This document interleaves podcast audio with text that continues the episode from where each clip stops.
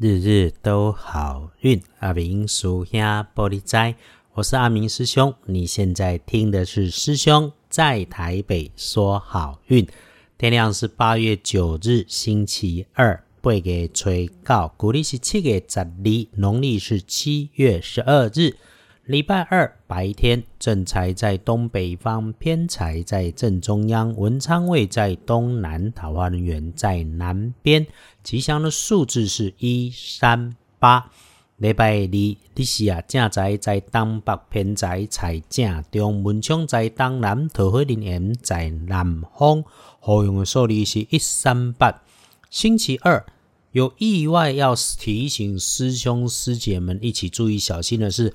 本来放在高大的柜子旁边或者高处的工具设备，它有着青色甚至是红黄相间的颜色的工具设备，这个东西哈，基本上没有什么重量，就是薄薄的，所以你要取用的时候就要小心一点点，也有可能很大件，但是很轻。另外，在高处视线上方。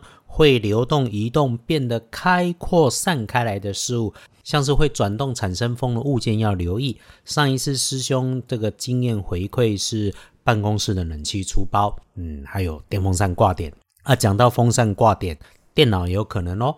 再来是，请注意自己工作位置临近处，常常闲话很多、叽叽喳喳的角落边上，这个女生的同事、同学，或者常常你需要接洽的客户公司里面和你对接的女员工，这人打扮的漂漂亮亮，最起码肯定不是素颜。哎，公关、门面、柜台之类的工作啊，如果他哈，你跟他讲话有点恍神、脾气毛毛的，你就要开始注意哦，他跟你有关系的工作。对你曾经信誓旦旦的承诺的事情，可能出了一些问题，你自己要多掌握一下中间的关键，多注意，有发现就能解决。啊，当问题发生的时候，如果别康，他想盖掉、忘掉、抹平掉，你还是得费尽心力嘛。所以你有听师兄说，自己就要上心，多留意，联络检查一下与你有相关的事情和关系人。啊，记得如果有了状况，要沉住气，就能够处理好状态。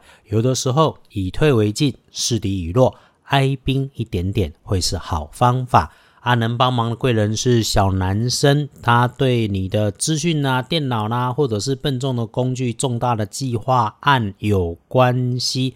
感觉上他平常话不太多，你就是觉得他就是个新人类，很厉害的资讯高手宅男。他平常跟你关系算友善，礼拜二如果需要用到他，有可能是一种能力的交换或者是业务的交换。如果遇上了还是穿着花色的衣服，或者身上有明显花色图案的衣饰配件，那肯定就是他。所以喽，礼拜二如果想要补一下运势，颜色用蓝灰色。不建议穿着在身上使用的，则是粉粉的紫色。黄历通胜星期二，除了刀针要注意，没有不可以。哎呦，还有香普度的可以直接用，午后的一点到三点没问题。其他整个日常生活里会注意的，基本拢 OK。我们自己常关心的，拜拜祈福许愿行。出门旅行可以开门开市没问题，签约好收钱好，交易合约要弄清楚，不要太马虎，这个要有心理准备。说起来，还有好用的就是整理自己身心内外，仪容手足头发剪一剪很合适。建除十二神是开始的开字来开始新计划新专案。只要你做的是光明事，都可以大步向前走，顺利无碍啊！这句话其实也有反话啦啊！如果你是算计、利用人家的良善，扭曲的事情的本意，甚至是阴谋，那就肯定会出状况。阿明师兄借这里多说一句哈：做生意是共赢，各取所需，而不是去骗人哦。好，一天当中。最衰跟最旺的时间分别是等等会到的午夜跟一点到三点啊，你都该睡了，所以我们就不论。